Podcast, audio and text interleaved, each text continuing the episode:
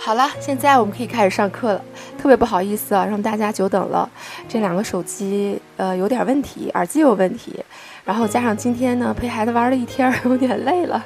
啊。那现在我们就言归正传啊，我们刚才说的那个话题，现在可以开始说了。我想刚才都看到我发的那个微信上面的那个呃小女孩画画的样子了吧？试想一下，一个从九个月大就开始艺术生涯的宝宝，是怎么样成为一个被别人认定是毕加索的这样一个艺术家的这样一个称号呢？我想他的父母可能给了我们一个很好的示范。呃，那么还是跟这个有关系哈，就是其实，在科学实验里面，啊，曾经有一个很有意思的这样一个试验，它是拿呃小白鼠做的试验哈，呃，分了三组，三组小白鼠的宝宝。那么第一组的小白鼠呢，它们的生活环境被安排的非常的丰富，就是它们住的那个笼子里面啊，就是颜色非常的丰富，而且还给它们用了很多小老鼠玩的那种啊玩具，比如说什么转轮啊、喷泉呀、小花小草呀，这样呢就通过了视觉、听觉，对它们进行了全方位的刺激。那么呢，在这个第二组的小白鼠啊，它们的笼子就没有这些好玩的玩具了。就是呃一般的那个老鼠住的笼子吧，呃，那么第三组小白鼠，它们的笼子啊就变得特别的单调，甚至说它特别把每个小白这第三组小白鼠的笼子给漆成了一种黑漆漆的颜色，周围的背景和笼子一样，甚至连它们吃的食物都是黑灰色的。那么呢，等这三个三组的小白鼠都长大以后，研究人员呢就准备了一个迷宫。在迷宫的中间放上食物，让这三组小白鼠去通过迷宫找自己的食物。你们猜现在这个结果会是什么样子？那么结果我来接呃分享一下哈，就是第一组那些生活环境最丰富的小白鼠最先找到了食物，那么第二组那些生活环境相对单调的小白鼠找的比较慢，但是呢也还是找到了。最悲惨的就是最后那种生活在黑压压的生活环境的小白鼠，它们不仅没有找到食物，甚至迷路了，都找不到自己怎么出来了。那么呢，这个是这个实验大概给我告诉我们一个什么原因啊？最后这个小白鼠就是这些研究人员解解剖了这些小白鼠，他们就发现啊，就是第一组小白鼠，它们的脑容量明显比其他两组的脑脑容量要大，甚至脑皮层要更厚一些。那么这个实验实际上就是说，我们对于这个孩子大，就是儿童的这个大脑发育的一些这个认知，在这个儿童的这个发育、大脑发育的这个过程中间，环境刺激有非常重要的影响。如果说环境的这个单一，呃，而且他。可能就没有对孩子有那种特别强烈的这种环境刺激的话呢，我们可能觉得这个孩子相对来说他的这个大脑对于外界的这些敏感的这种东西相对就比较迟滞，呃，可能这个就很像我们现在哈，这刚才我们说的都是小白鼠哈，投射到这个儿童身上呢，就可以感觉到我们其实给他一个什么样的环境，他孩子长大了可能就要去迷宫。这个迷宫可能就可以投射成我我们的这个社会，他去这个社会里可能就要去寻找食物啊，这个可能就能大家显而易见，这个实验给了我们什么样的启发？那么我们是不是就能说？呃，我们在小时候给孩子一定的环境刺激，有助于孩子的大脑发育，甚至是，呃，特别是在他的这个呃艺术的启蒙啊，或者是大脑的启智这一方面，啊，事实上，其实我们从孩子出生开始啊，就是对他有这样的环境刺激。我想现在啊，群里所有的这个孩子妈妈一定会知道，小时候上儿保所的时候，啊，医生就会嘱咐给孩子看一些颜色艳绚丽的那些。小吊这个船上的吊铃啊，还有给他们红颜色的东西的指引啊，这些实际上就是给孩子最早的一个色彩的刺激。那么事实上，我们给孩子买的玩具，给他的服装，你们可以看到，小时候的这些玩具的颜色呀、声音啊，都相对于他长大以后的玩具要更加的鲜艳，更加的呃，就是让孩子感受到他的这种呃声音啊，或者是其他这一方面的内容。可以说，从孩子一出生开始，我们就开始用色彩呀、光线呀、光线带来的这种色彩变化来刺激孩子大脑的发育。这就是我今天想说的，为什么我们在家引导孩孩子画画，啊，其实就是在用色彩来带孩子做游戏，让他们去感受到这种外界色彩的变化和刺激。那么我还可以啊回答刚才第一就是。在我们开课之前的一位校友，啊，在一群里的一位校友，他提出的问题，他当时就问了几个问题，呃，第一个问题就是说我应该在家里带孩子画画的方法，啊，使用蜡笔画画可不可以？第二个就是我用手指颜料带他涂鸦是不是更好？第三个就是我画完了以后让他来模仿用手指来进行画画，这种方式可不可取？那么这都是在色彩刺激中的一些方法。我可以来给大家分析一下。其实我们早期的时候啊，使用蜡笔，因为大部分可能觉得颜料这种东西不太小孩子不太容易掌握。首先是因为觉得它比较容易弄脏衣服，或者是弄得家里到处都是，很多家长都有这样的顾虑，包括我自己最早的时候也是这样子的。所以大部分会选择啊这个可以水洗的蜡笔或者是水彩笔来给孩子画画。甚至可以说呢，就是这两种画画的素材，他们在孩子小手的把握上呢，也比较有利，甚至说可以说是，呃，拿起来比较方便，也比较好收拾。那么其实这个是没有问题的，就是使用任何样的这种画画的材料都是可以，因为我们可以看到刚才视频里的小女孩哈，就是那个澳大利亚的小女孩，你看看她小时候是怎么画画的，她画画的时候，你发现她会有一些肢体的动作。啊，它很像在跳舞，或者是某种节律的运动。事实上，我们孩子上节课我说到，最早的孩子他们在画画的时候，他们一岁的时候涂鸦，实际上就是手的运动轨迹，所以他们会不自知的用自己的运动，用自己的身体来进行画画。我觉得只要保持这个原则就是正确的，因为大运动的启发和节律的。孩子对于节律节律感的这种敏感，它和画画的这种方式对孩子的刺激和发育，以及他们的启蒙的作用其实是一样的。啊，你看的那个小女孩画画就像在跳舞，它其实对孩子而言其实是探索世界、了解自我的一种方法。所以我们可以在早期不用限制他使用什么样的材料，在什么样的。戒指上来进行画画，他甚至在吃意大利面的时候，拿意大利的面酱在桌子上涂抹，这同样是一种绘画。那么同样呢，手指颜料也是很多孩子或者是我们给孩子准备的早期涂鸦的这个素材之一，这个也是呃很好的一个方法。以后可以教给这些爸我们这个爸妈妈，在家里用玉米淀粉呀，还有烤蛋糕的食用色素来做，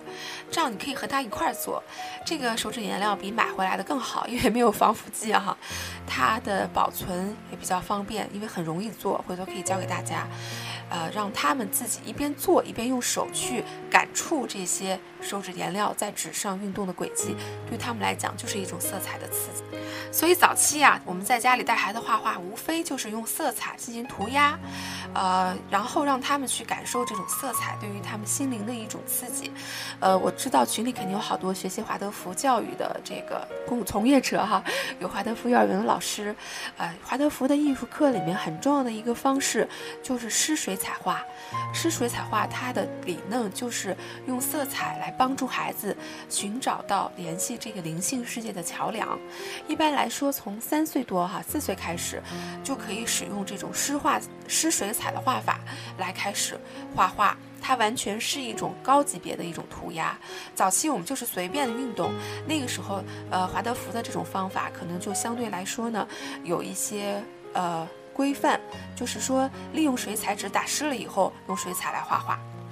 像这种使用正确的这个，就是使用这种大家现在目前目目前为止是成人使用的画具进行画画的这种的时间呢，我觉得没有限制哈。只要你家里有条件，只要你愿意让孩子去接触，其实我觉得两三岁他的手指能够把握住笔的时候，甚至在一岁半的时候，他就可以进行了。因为我曾经让我孩子试过哈。因为我以前写毛笔字的时候，他同样可以拿毛笔，握住毛笔，用什么样的方式，像拿筷子那样都可以，在纸纸上进行涂鸦，他可以感受到毛笔接触纸张产生色彩的一个变化的一个过程，这才是对他最重要的。孩子呢，对于这种色彩的刺激，慢慢的。他就能够感觉到这个颜色，呃，和这个外界世界的一些联系。他会感觉到我们天空是蓝颜色，会直接会感受到蓝色在纸上是什么样的颜色，红色是苹果的颜色，在纸上是什么颜色。他慢慢的会建立起这样一个现实世界和他画中抽象世界的一样联系。那么在这个过程中呢，家长要慢慢的引导他，呃，把这些色彩啊和情绪啊，可以建立起一些。呃有必要，或者是也不一定是没有必要吧，就是这样一些可能，呃，让你感觉得到的一种联系，呃，这个怎么说呢？好像不太好表达哈。嗯，华德福里有一个色轮的一个练习，它就是提倡让孩子去用形容词，这个是指大一点的孩子可以表达的哈，去向孩子用形容词来描述每一种颜色的特质。我在这里呢。可以向大家推荐一本绘本，这个绘本的名字呢叫做《色彩女王》，我推荐给稍微大概在两三岁的孩子吧。它这个绘本非常有意思哈，就是说把这个色彩物化为一个色彩女王，色彩女王她的每一种情绪都和一个色彩进行对立，它。就是有一个对应，它的每一种颜色，红色啊、蓝色呀、呃、黄色呀这些三原色所对应的一种情绪，通过一个故事来表达出来了。很多孩子通过这本书呢，他可能就是建立起来这个色彩和个人情绪表达的一个联系。那么呢，其实这就达到我们让孩子画画的一个目的，就是我第一节课说到的，每个孩子画画都是内心的表达，他慢慢的会掌握住把画画变成自己内心情绪的表。让孩子了解这些外在的色彩感受和他们自身的情绪有哪些相关。那么事实上呢，他们在表达自己情绪的话呢，也会慢慢的把自己内心和色彩做一些联系。比如说，我们看到红色，有的时候会觉得它非常的热烈，非常的奔放啊，会让人觉得很刺激。但是有的时候，红色也是很危险、很警示的颜色。孩子会慢慢的体会到红色两种特性。就比如说黄颜色，有的时候黄色是非常鲜艳的，很多花的颜色都是黄色，是为了吸引蜜蜂来进行采。蜜，但同时我们可以看到，有的时候黄色也表示了一种危险和警告。它慢慢的会寻找到色彩的一些对立，或者是它的一种表表现出大自然中间相联系的一些情绪。那么这就会把自己的情感置于色彩之中。最终我们就可以像抛弃掉，完全抛弃掉我们对于儿童画所说的技法，只是纯粹的感觉色彩的变化。啊，我可以举个例子哈，啊，就之前带一个小朋友画画，那个小朋友四岁了，呃，从来没有接触过水彩，也没有接触过任何的这种液体颜料。他第一次画画的时候非常好玩，他拿笔放到水水桶里涮的时候，非常的惊讶。他一直在观察水和色彩在融合的时候会发生什么变化，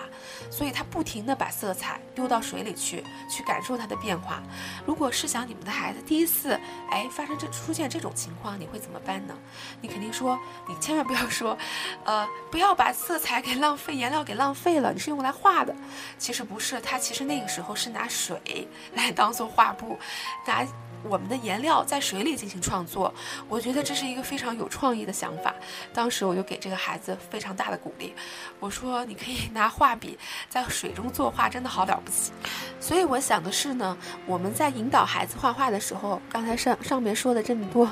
可能大家可能要慢慢消化一下哈。那我就在这里给大家总结一下，第一点就是说我们所说的让孩子的画画，第一点是给他适当的画画的素材。让他来表达，就是说我们给他画画的工具，这些工具可以是蜡笔，可以是水彩笔，可以是液体的颜料啊，水彩啊、水粉啊都可以，画笔、毛笔啊，这些都无关紧要。你可以根据你孩子的能力来感受，比如他的手指，如果他的那个肌肉小肌肉发达，就是已经发育的不错了啊，抓取的能力很强了，你就可以让他尝试。这个每个孩子的发育过程不一样，所以呢没有一个定性，你可以。就是说，以你的感觉啊，就是尽可能早的让他感觉到色彩的刺激。那么第二点就是呢，我们 在给孩子画画的时候，要让他体会这些色彩变化的这个过程，这一点我觉得很重要。那么第三点，其实最重要的就是家庭教育哈。我们刚刚说的这些都是具体的方法啊，或者是说一些概要的方法。那么，其实最重要的一个议题，我今天想提出来的就是，对于我们父母来讲啊，什么是真正的艺术素养的教育？很多家长可能觉得这个话题 有点太高深了哈，艺术素养听起来觉得好恐怖呀。事实上，就是我们所说的美育哈，素质教育嘛，对吧？呃，怎么样在家里面？给孩子一个画画的氛围，我觉得这点很重要。刚才我们看到视频里的这个小姑娘哈，很有意思，是她的父母都是艺术家啊。大家肯定说这个艺术家的基因都有遗传嘛啊？你会画画，你肯定你的孩子也会画画哈。其实并不是这样子的。我觉得这对父母他们对于孩子做的最最正确的一个呃方法，就是放手让他去画，给他创造画画的一个环境。你们可以看到，那个呃。小姑娘、小女孩，这个视频里，我之前发给大家视频里的小女孩，她绘画的那个地方应该是一个工作室，那个工作室里全部都是颜料，各种各样的颜料。你可以看到有那种小孩画的手指颜料，有那种大人的那种很稠的广告色，啊，还有金粉，用喷壶呀，这个甚至是这个盆呐、锅呀、碗呀，用这些容器来盛着颜料，让它进行身体的运动。从而得到了一种抛洒出来的效果哈。当时很多人说他是毕加索啊，说他说他是那个更加现代派的这种艺术风格。我觉得是他的父母给他创造这样的环境，让他自发的去感受到这种色彩的魅力。他在那个视频里说的话就是：“我太爱画画了，我觉得它对我来讲非常的重要。”所以我在想回答刚才那个我之前收到的啊。这个家长们提到第二问题，我的孩子不爱画画怎么办？你觉得每个孩子天生会不喜欢玩吗？这样的去奔放的去用身体啊，用你的运动，用你的一切的感官调动起来去玩，你觉得哪个孩子会说拒绝说 no 呢？我觉得不会，只要你去创造一个环境，没有孩子不爱画画，特别是我所说的那种更加啊具有这种破坏能力的画画哈，他们每一个孩子都会非常的喜欢的。所以呢，我现在来进行第二个议题，就是说我们要在家里给孩子准备一个画画的地方哈。呃，这个那天呃我还跟一个朋友，也是我们的校友进行讨论，他向我咨询说，呃，我的孩子现在两岁，我想给他置办一些画画的工具，比如说我想给他弄一个呃这个画板，或者是弄一个画架、黑板墙，你觉得哪个比较好？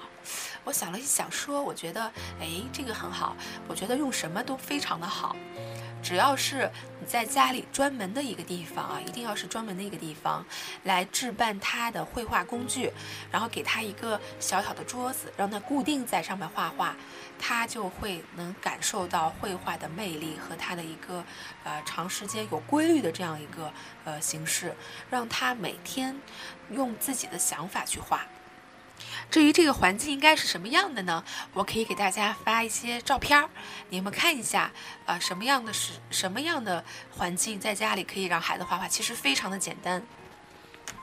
好了，我又用图片给大家刷屏了，不知道大家有没有收到这些图片？嗯，呃，我们可以从那个顺序上来看一下，其实我是在用图片刷屏的过程中间是按照一定顺序来给大家发的，你们可以仔细的观察一下第一张图片啊。第一张，我觉得现在很多家里都会这样子吧，我也是哈，家里会有很多笔，啊，我不知道你们会不会把笔怎么放置，在我们家的笔就是这样放的，我会给它每一种笔分类放在一个小盒子里，最后再放到一个透明的那个工具整理箱里，然后呢，我在上面呢写上我孩子的名字，告诉他这是他的工具整理箱。他所有的画画的东西都要放在这里，而且呢，每次画画之后，我都必须让他把所有的画画的东西，我和他一起啊，把它收拾好，然后按原位放回这个工具箱里。呃，那么看到第二幅图没有？第二幅图呢，实际上是一个小小的绘画角。这个绘画角实际上它的。置办起来也非常容易哈，呃，大部分的家庭可能都有第一张图里的这样的东西。其实第二张图也很简单，只是把画笔放在了一张固定的桌子上，然后呢，在这张桌子的上面呢，展示了这个孩子的作品，他就会感觉到这个地方就是他画画的一个地方，他坐到这个地方就会有一种画画的感觉。那么其实，呃，这个是递进的哈。第二个，我觉得其实只要你家里一个很小很小的空间，甚至是放几个乐高玩具的那种地方，就可以能够打造这样一个小小的绘画角了。如果你的房子呢足够大，而且呢就是说，其实利用它很有效的空间的话，你可以再抹一个小犄角旮旯里哈，专门给孩子制就是放一个小小的绘画室。我觉得就像第三张图里一样啊，这个时候你可以发现，那个时候你就可以。不用只给孩子放一些的画笔了，你可以给他一些更多的素材，然后让他分门别类的放在一些透明的小箱子里，他能够看到里面是什么，然后从中间去取用它，去放置它，而他的这个画作就可以直接贴在他画画的墙上。我觉得把孩子的画放在墙上是一个非常重要的步骤哈。因为很多家长可能都会啊把孩子画的画随手就扔掉了，我以前可能也是这样子，但是事实上有一天我们家孩子他把自己的画郑重的用胶水糊在了我们的墙上，告诉我我画的画以后就要贴在这面墙上，哎，我忽然醒 醒悟到他知道自己绘画是要需要去给大家展示的哈，他从中间获得了一种被认动被认定他自我价值的一种这种肯定，他觉得非常的好。然后我也不知道他画的是什么，但是我把那块墙专门的给他打造了一个展示墙。我们可以看到下一幅图，很简单。如果你家有蓝丁胶的话呢，可以用蓝丁胶这种不会伤害你们家墙漆的这种胶，来把他的画固定在上面。如果你还觉得不行的话呢，可以用这样的绳子悬挂我们的画。我们悬挂它，悬挂他们的这个画呢，可以发现上面是用小夹子来。夹着的，其实就是可以不停的时长的来换，就跟我们现在很多人的家里都有照片墙，对吧？啊，其实照片墙，呃，如果你要是觉得想把照片墙里的照片都换成孩子的话，我也不反对哈，甚至更好，因为那样看起来更上档次。但如果你觉得觉得嫌麻烦，实际上用小麻绳儿啊、小卡子啊做一个这样的照片墙，让孩子和你一起来完成这个工作，他一定非常的乐意和开心。那么事实上呢，你不用觉得这些都非常的好像感觉上有一点劳师动众的感觉，啊，那么后面我给大家又介绍两种更简单的方法，一个是现在可以随在淘宝上随便就可以买到的那种，呃，黑板贴，它后面是贴纸的，你可以贴在门上，贴在家具上，贴在他孩子的床边，任何你觉得可以贴的地方，让它成为一面可以画画的墙壁。啊，同时你在装修的时候，如果你那时候啊孩子要需要开始独立睡觉，需要一个儿童房的时候，我觉得你可以考虑把他的一面墙直接用黑板漆啊漆成一面这个可以涂鸦的一个黑板墙，我觉得这样对孩子来讲，就告诉他可以随便在墙上画了，他肯定很开心。那么事实上，这黑板墙啊，可以用水粉来画，可以擦得掉的，水洗水洗的那种颜料。呃，同时你也可以用一些无尘的粉笔，就是小孩儿可以用的。你给他买一个那种啊，专门就是装这个粉笔的那种呃笔套，网上都有卖的哈。拿让他来拿那个，他就可以不用直接接触到粉笔的那个粉笔灰了。呃，事实上，我们今天说刚才说的这些，就是比较可以实用的哈，在家里的。那么，我们还需要准备其他的哪些东西呢？我觉得需要准备画板啊、颜料、水、水彩笔，还有各种一些绘画的东西，还有一些很重要的东西是围裙啊，因为戴上围裙，他就知道因为要开始工作了哈。可能很多孩子不太喜欢戴围裙啊，我也我也发现了，尤其是那种塑料的、哗哗作响的那种，呃，那种。那种罩衣，孩子非常的不喜欢。我曾经给几个孩子试过，他会觉得那个非常的闷，而且呢，虽然看上去很防水，但是实事事实上，他同时会觉得不太舒服。所以我建议给大家选购一些啊牛仔的、棉麻的这种面料的小围裙。呃，那个其实我觉得上面如果沾上颜料，也是一幅很好的作品。他戴上去呢，也会觉得很开心、很很可爱嘛。那个牛仔的那种小围裙，我建议买那样的围裙。给孩子用，我们为什么要花这笔投资来给孩子买这些东西呢？啊，事实上，我觉得是给孩子告诉他，他在开要开始准备工作了。我们在画画前的这些准备，同样也是画画的一部分，孩子应该要参与到其中的。比如说，收拾绘画的桌子，摆好所有的画笔，戴上围裙。其实这些这种仪式感的东西，实际是暗示孩子马上要画画了。因为我们一直在强调让孩子自由的表达哈，自由的画。其实我说的这个自由的话，不是说我们就不管他哈，让他随便画，呃，就是说毫无目的的画。呃，画画其实本身他开始早期就是这样子毫无目的的，但是当他到了两岁左右吧，这个画画的意识开始萌芽的时候，我觉得那个时候两岁是个很微妙的时期哈，可以说是孩子第一个叛逆期和敏感期，他的涂鸦敏感期正好开始的时候，他那个时候非常喜欢挑战你。他可能有的时候，你在那个时候给他颜料，他会把颜料涂得到处都是，只是为了挑战你的权威。那么事实上，绘画的规矩也是对于他在自我意识发展过程中一个很好的一个规定，啊，也是一个很好的制约他的方法。你们想不想知道怎么制约他？其实制约他们的方法就是给他们一个固定的哈一个。一个固定的，必须让他们自己，呃，了解到绘画的这样一个场所，同时告诉他们在哪里画，包括其实像所谓的这个黑板墙和涂鸦墙，你就是在给他制定一个规则，你在这儿画就可以了。我给你一个绘画的地方，你就不要在家具上画了，因为很多孩子可能第一次喜欢在家具上画，啊，我觉得那时候那时候家长不要去啊呵斥他。他可能那个时候只是想感受一下在木头上画画是什么感觉哈，呃，而且现在大部分的画笔，其实小孩的画笔都是水洗的，就是为了孩子能够探索式的涂鸦。但是如果发生了一次这样的事情，你就告诉他，我给你一个画画的地方，你只要在这样正确的地方画画就可以了。我觉得，我觉得从这个问题上来讲哈，呃，我们觉得就是像画画的这种方法就不再。成为一个绘画的话题了，它可能就是一个儿童早期教育中我们每个人都会遇到的，关于孩子的自由和惩罚哈，呃。对于他规则制定的一个问题，我觉得你可以试一试用绘画的这种方式来制约他，你可以看一看，因为我觉得在孩子的教育过程中，自由和爱是主要的一个大家都可以认可的一个育儿的理念哈。那么自由和爱的天花板是什么？如果过度的话就是溺爱，其实跟画画是一样的，你给他制定一个规规则，制定一个底线，那么他肯定会在呃你规定的这个范围内画，那就是一个很好的。教育，尤其是在两岁开始。为什么说两岁开始呢？两岁孩子自我意识萌芽已经啊，已经开始有自我的这个意识的萌芽了。他那个时候很容易挑战他所认为的权威，开始说不。这个“不”这个字，可能在绘画上也是一种情绪的表达哈。这个是非常有意思的一种巧合。所以在那个时候，我建议给孩子准备非常大的纸张，啊，准备一个画板，还有一个就是本子。为什么要给孩子很大的纸呢？让他尽可能的在自己想画的范围上去画，千万不要给孩子小纸啊！我经常给孩子特别大的纸，我发现他就在画面的中央或者下角画很小很小的东西。那个时候我跟他说：“我给你这么大的纸，你就画这么一点吗？”你就会发现那个孩子可能他是有一点内向和敏感的孩子。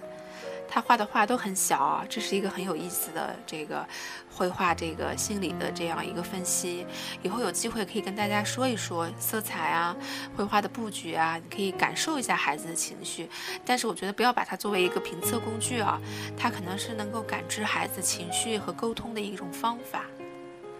所以我建议孩子的家长呢，把孩子的每一幅画都保留下来。我们做本子的原因之一，是因为本子比较好保留。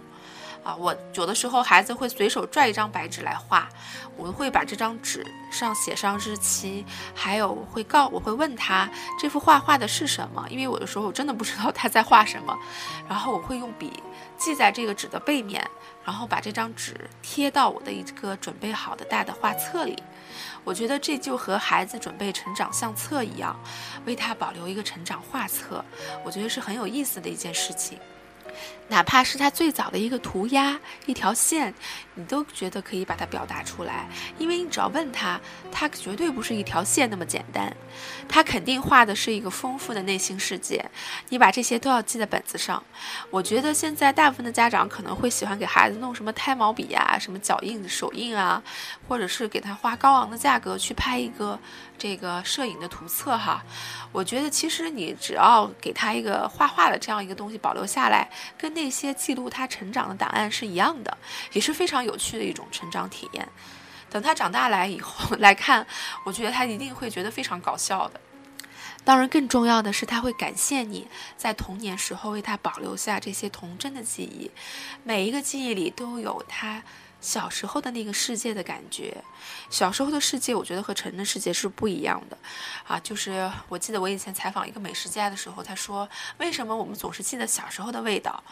他说：“那可能有一定的原因，是小时候的味蕾啊，他比这个成年以后的味蕾能够感觉到更多食物的味道。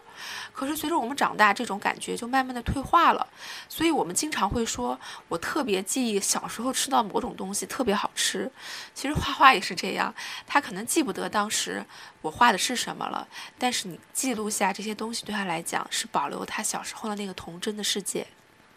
此外呢，我可以建议大家多准备一些其他的戒指啊，这种戒指可能是，呃，除了画纸之外的其他的东西，呃，因为你要禁止孩子在你的电视机上，或者是说在你的墙壁上，啊，或者是说在你的这个家具或漂亮的衣服上画画，你可以给他准备好啊，准备一些，比如说石头呀，啊，酒瓶子呀，这种废弃的，甚至是，啊，这个快递的纸箱啊。让他们在这种介质上画画，让他们用自己的触觉、视觉或甚至是嗅觉来画画。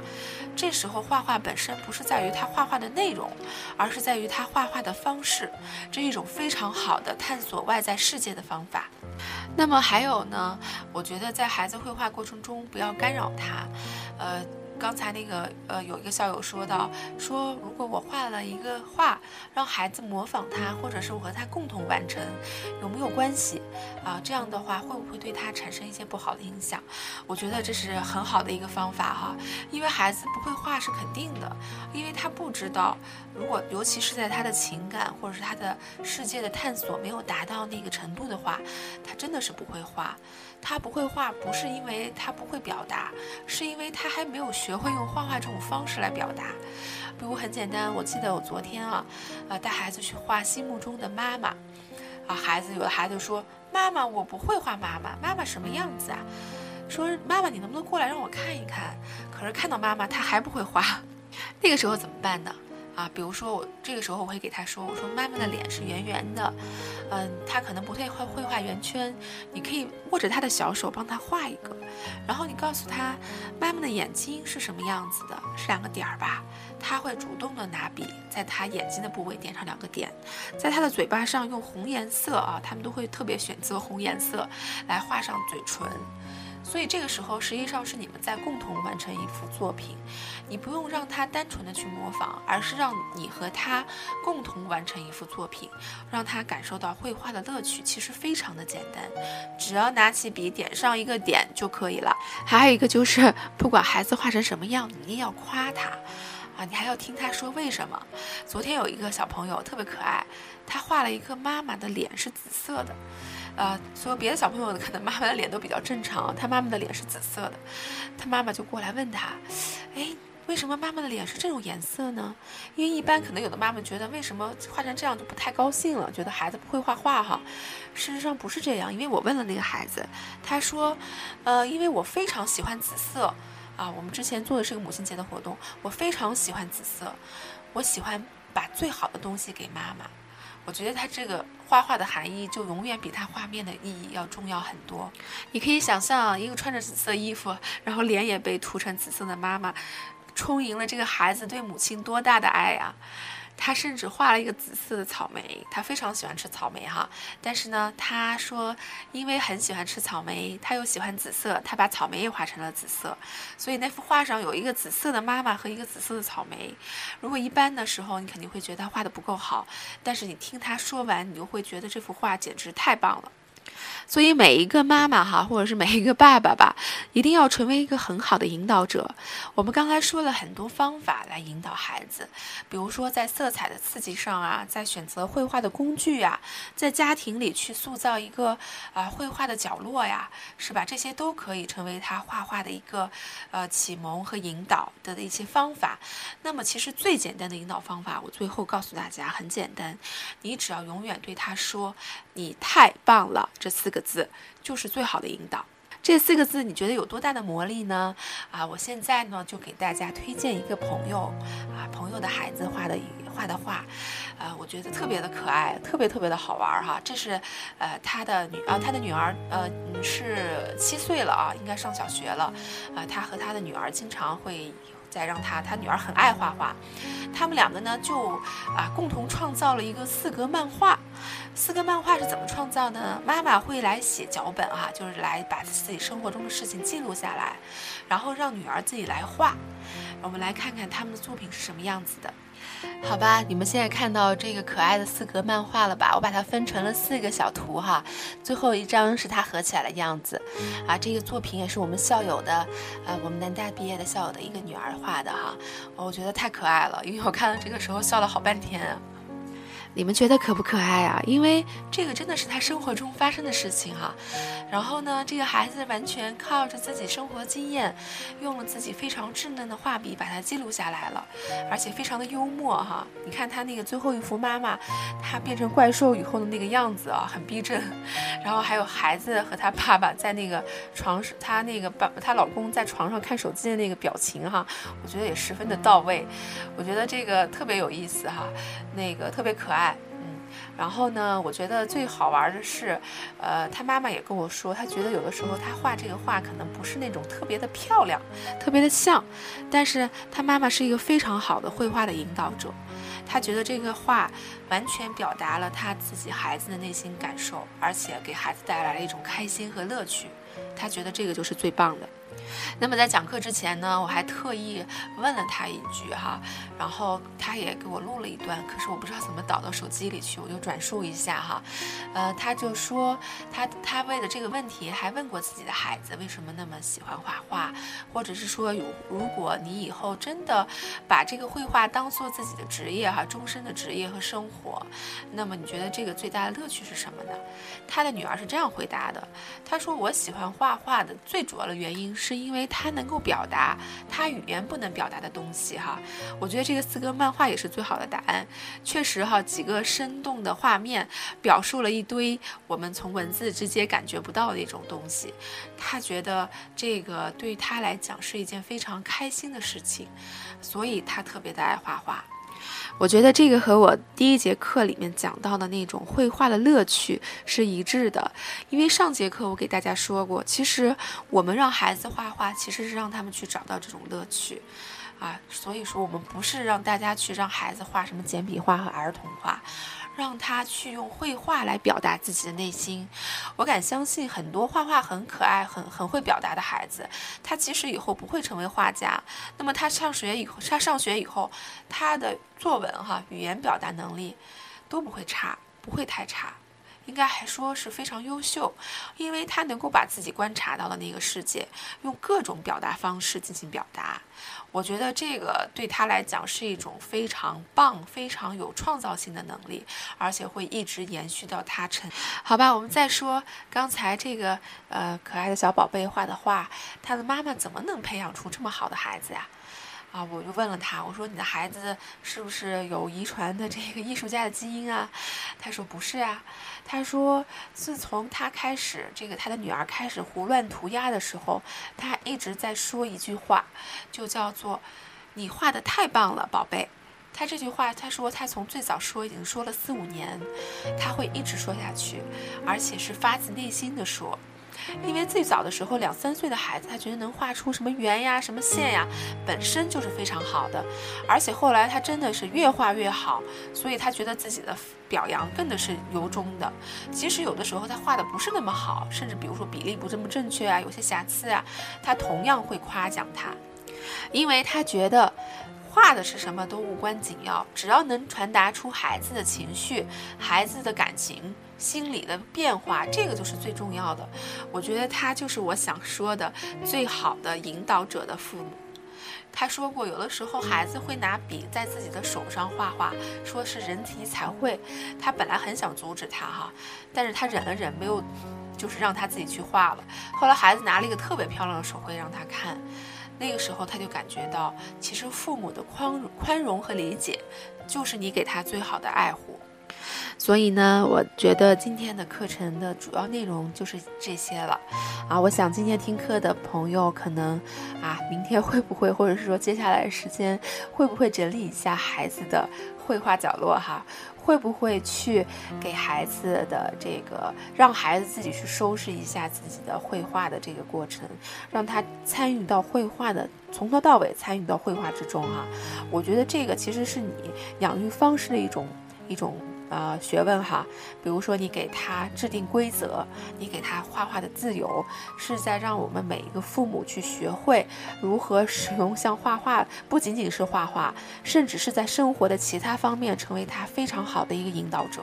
那么，我想我在这个课堂中呢，也回答了之前的那位校友他所提出的问题，我不知道他是不是满意。那么呢，我还有一些是之前孩子，啊。反馈孩子父母反馈给我的问题，我看还有一些时间，我就在这里给大家再嘚啵两句吧。啊，有一个家长他说我的孩子画画的东西特别多，啊，我给他买了很多，因为我很想让孩子画画，但是这些东西特别不好整理，他自己也不想整理，后来弄的就是我也不想让他画了，他自己也不想画了啊。呃，这个我觉得今天这个话题里也提到了，但是说的可能不是特别多。你要给孩子一个归纳和整理的方法。我觉得让之前我们刚才说过，让孩子整理绘画的东西，本身就是对孩子规则的教育。这在我们给孩子一面涂鸦墙是一样的道理。怎么说呢？这个自由和限制永远在人类社会保持着平衡，它才能够很好的互相促进。其实孩子的教育也是一样，你给他的自由一定是有爱的，但同时同样也有制约。你学会给孩子规范的那种界限，你才能让他。在这种自由和爱的过程中，更加啊良性的去成长。其实这些都可以通过画画的这种方式来做到哈。只要你成为一个很好的引导者的父母，我可以举个小例子哈。比如说我的孩子，他画完水彩画不盖笔盖儿，就把水彩画和盖儿就摊在一块儿。我开始的时候每次都非常耐心和他一点点的盖。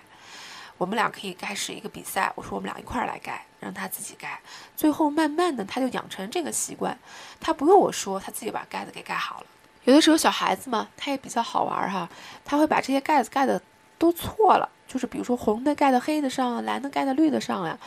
他说，我问他，你这时候一定要问他，你不要去训斥他，说你怎么把盖子盖成这样啊？为什么不好好盖盖子？事实上，他跟我说，我想让我的画笔变成彩虹画笔。哎，他其实是在用另外一种孩子的思维去考虑问题，他觉得这个是一种很好玩的事情，画画本身也是这样，它是一个很好玩的事情。我们不要去探究它太多的意义，让他享受绘画的乐趣，同时也要珍惜绘画的机会，这才是我们最好的引导，让他珍惜绘画的时间。珍惜绘画的这个过程，所以才让他去准备绘画的工具，整理绘画的桌子。我觉得这就是每个父母最好的引导。本有时候并不是画画本身这件事情啊，而是画画之外的很多教育理念。呃，那么最后一个问题呢，就是说，哎，大家会讲说，我一点艺术细胞都没有，那个我怎么在家里还可以从一个专业的角度来对孩子进行引导哈？我觉得你同样可以做到。啊，怎么说呢？现在我们都知道有这个展览特别多哈，美术馆周末的活动啊，我特别反感家长，不是反感，就是说，我觉得就是不要让孩子总是去商场啊，这个淘气堡呀、娱乐的消费的地方，为什么呀？因为我觉得那些地方都是你去花钱消费的，对不对？你消费完了以后，孩子会看到，他得到的每一种快乐都是他花钱来买来的。他长此以往会不会想说，哦，我所有的快乐的来源都得通过金钱，都得通过消费。我吃好吃的，我玩都得通过钱来得到呢？完了，这个就是我们所原来 传播学所说的消费社会的这个，啊，批判的这种学派的思维哈。就是我们的我们的社会啊，有一种消费主义哈，可能他现在不仅是成人，甚至在孩子身上也越来越有这种侵袭。那么在这种情况下，我建议，呃，家长可以多带孩子去看一看展览，去逛一逛美术馆，这就是最好的一种熏陶孩子的。艺术的这种素养啊，提高他们的美美术欣赏能力啊，对吧？去美术馆看展览这件事情啊，非常的好，推荐给大家。好吧，那么问题又来了哈，啊，那个家长要说去美术馆看展览，我自己也不懂呀。啊，那孩子要问我，我怎么回答呢？很多家长都这样说，都这样问我哈。哎，那我现在想问问大家，我们去美术馆是为了教育还是熏陶？你去那儿是为了成为一个啊说教的地方？这幅画是什么是什么吗？啊，其实，在美国，在这个国外，比如说像法国呀。像德国呀这些国家，他们的这个艺术资源也比较丰富哈。走进美术馆、音乐厅进行美育活动的家庭的比例基本上都在百分之七十左右。所以千万不要把去美术馆看展览当成一种功利的这种教育目的，因为其实它就是一种流动的艺术的一个场所，就跟我们的绘画角一样，它会不由自主的让孩子感受到艺术的魅力。啊，那么我就想给大家再做一个导览，就是说啊。呃，大家怎么带孩子去逛美术馆哈？一定要放松和开心啊！我们可以去美术馆散步去，吃完饭去那儿遛遛弯去，啊，看看这个作品来想象，来感受那里的氛围，本身就是一个很好的体验。你千万不要指一幅画说。哎呀，宝宝，你看这幅画是什么呀？表达了什么？说明了什么？千万不要觉得自己很深刻啊！除非你想让孩子一辈子都非常讨厌进美术馆。我觉得孩子所呃家长所需要做的就是自己认真的去看每一幅画。你甚至不需要说话，你让孩子在美术馆里奔跑也可以。你以身作则，因为家长看就是孩子看到爸爸妈妈这么重视这个东西，他心里其实就会留下一些很深刻的印象哈。啊，他可能对画本身不感兴趣，但是他觉得那是一个很好玩的地方。其实很多 在国外的国家呀，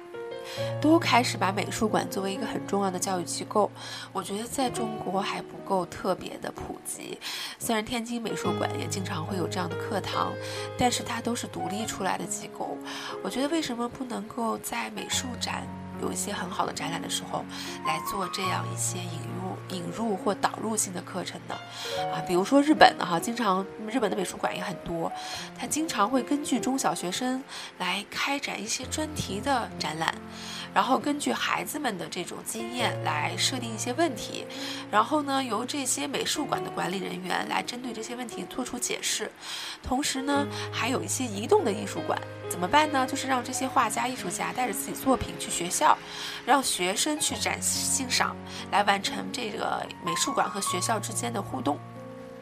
哎，我们也不说别的国家多好了，呃，事实上，我觉得在中国的现在的展览真的是越来越多了，有多很多很多特别好的展览哈。我其实一直在很追踪，比如说这个四月份开始到六月份，在这个七九八有个叫呃大卫霍克尼的展览展览。我想我当时前段时间我艺术圈的朋友都在转发这个通知哈，呃，他他可能是一个老头儿吧，然后也很有名，他有各种各样的素材来进行绘画。比如说什么这个拼贴呀，这个录像呀，舞台剧呀，什么都做，而且他可能颠覆了一些绘画的一些认知哈，